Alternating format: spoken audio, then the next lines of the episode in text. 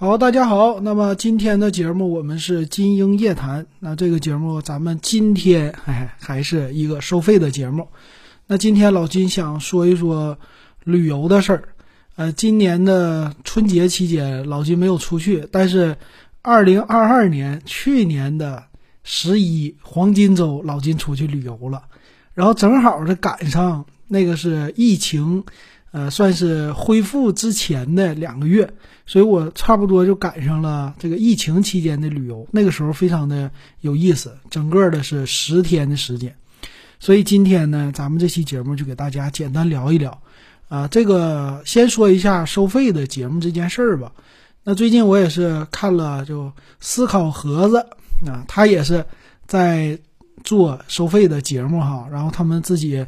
呃，有一个合作的音频也是收费啊，正好我也看了评论，啊，他那个节目做了一年，新的叫麦克说，啊，也是刚刚开始收费，然后，呃，怎么说呢？很多人在底下留言说，哎呀，你这一收费啊，我就不听了。他那个收费模式和老金还不同，他是怎么说？就是提前收听啊，他这个是。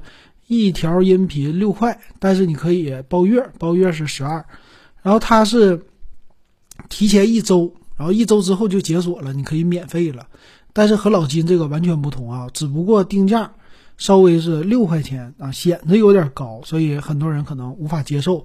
啊，有接受的，有不接受的，在底下就留言了。呃，老金的看法呢，这个收费啊这件事儿，其实他收不了多少钱啊，就是做主播。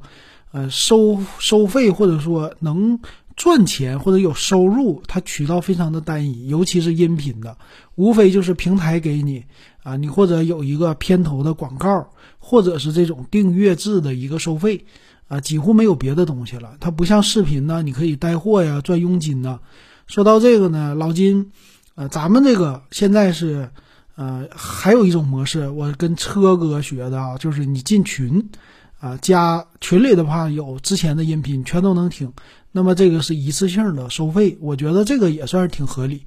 但是呢，定期涨价，所以咱们现在呢，今年你要是进的话，那就是三十块啊，你也可以加老金 W E B 幺五三。那么咱们的这个群费呢，啊，现在是两种的，一个是就是微信的微信这个群啊。呃，微信的群呢，基本上就是聊天为主，然后发布节目的时候呢，你可能就得我艾特大家，你才能收到。但之前的节目就得找你得告诉我，我给你单发。呃，但是 QQ 群这个就比较好了，QQ 群之前就有记录，所以你要。